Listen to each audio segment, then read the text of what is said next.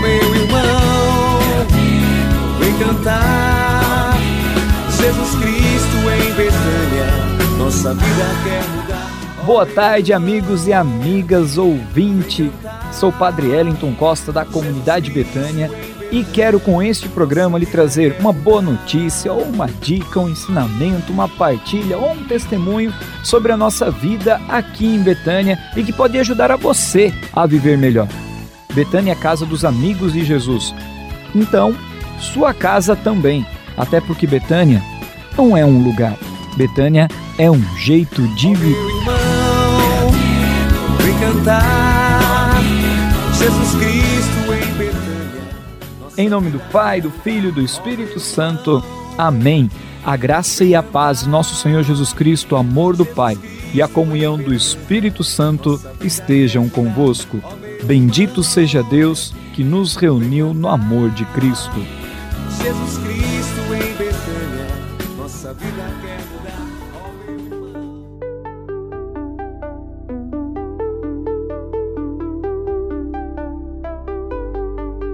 E para o dia de hoje, mais um trecho do livro do Padre Léo, Gotas de Cura Interior. E o título de hoje é Exercitar o Amor. O mundo inteiro gosta de falar de amor. Quase tudo que se faz no campo das artes está centrado no amor. Livros, novelas, filmes, músicas, pinturas, tudo gira em torno do amor e de suas histórias. Como se inicia, se apaixona, cresce, une, complica, termina, ressurge e morre. Só que a maioria dos que falam sobre o amor compreende o amor com um sentimento ou uma emoção. Para exercitar o amor é preciso descobrir que o amor não é uma emoção. O amor gera emoções, mas não se limita aos sentimentos. Sentir é parte do amor. É um dos elementos que compõem o amor, mas não é sua essência. Amor é um compromisso, um ato da vontade, uma decisão. O verdadeiro amor está muito mais próximo da convicção do que da emoção. Porque é ato de vontade, o amor deve ser traduzido e expresso concretamente em fatos. Como saber que alguém me ama se nunca expressa esse amor? Por isso, o amor exige gestos concretos: aproximação, abraços, afagos, beijos, ternura, ajuda mútua, proteção, cuidado e tantas outras atitudes. Ora, esses comportamentos ultrapassam em muito todo e qualquer sentimento. Amar é muito mais do que sentir, é uma decisão da vontade que precisa ser exercitada e externada. Amar é comprometer-se com, com a felicidade do outro. O amor não tolera ensaios.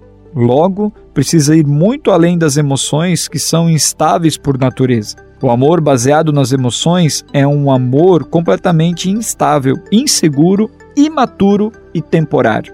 Quando o amor se baseia nas emoções, a pessoa ama ou deixa de amar conforme seus humores. Se hoje estou me sentindo bem ao lado do ser amado, estou amando. Se não me sinto bem, deixo de amar. Seria cômico se não fosse trágico, e é mais real e frequente do que se imagina.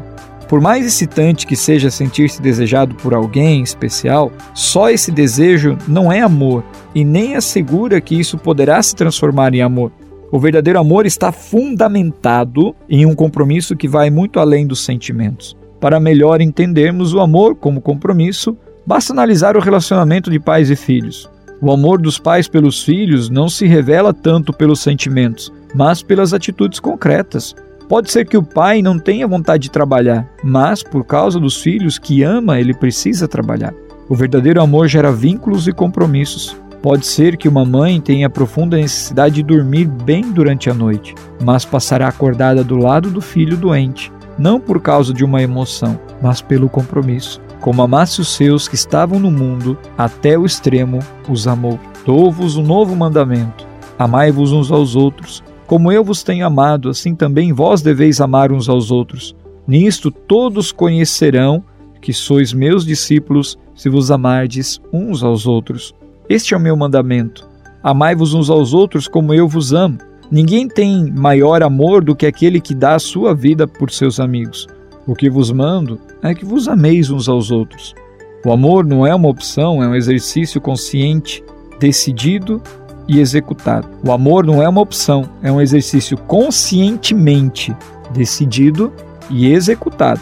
Exercitar o amor é tomar a decisão de expressá-lo através do carinho e de seus gestos concretos. O maior pecado que cometemos contra o amor é a indiferença que provoca negligência. O amor nunca morre por morte natural. A indiferença é um veneno que intoxica o amor ou deixa-o morrer. A negligência e a eutanásia do amor. A negligência é a eutanásia do amor. A amargura nascida da negligência acaba produzindo um câncer na alma. Como um verdadeiro câncer, a amargura se multiplica e invade o coração, ferindo e infectando. As consequências de um coração ferido são bem conhecidas: timidez, agressividade, sentimento de culpa, complexos, medos, traumas, instabilidade emocional, vícios, dureza de coração, desejos de vingança, indelicadeza, especialmente com aqueles que nos são mais próximos. A pessoa contaminada por esse câncer tem muita dificuldade de dar e de receber carinho, tornando-se fria e insensível, além de indelicada. Tudo isso desemboca num isolamento afetivo. O medo de tornar a ser desprezados faz com que nos fechemos no amor. O triste é que quando a pessoa se fecha, evitando sofrer de novo, com isso também elimina a possibilidade de ser amada novamente. O verdadeiro amor não é para a pessoa fraca de coração. Quem tem coração ferido e machucado não ama. Gente fraca não ama. O amor não entra no coração dos fracos.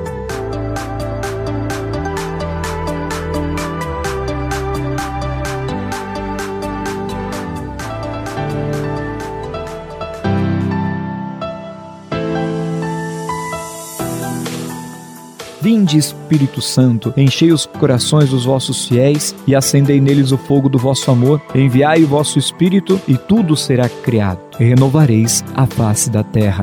Oremos, ó Deus, que instruísse os corações dos vossos fiéis com a luz do Espírito Santo. Fazei que apreciemos retamente todas as coisas, segundo o mesmo Espírito, e gozemos sempre da sua consolação. Por Cristo e Senhor nosso.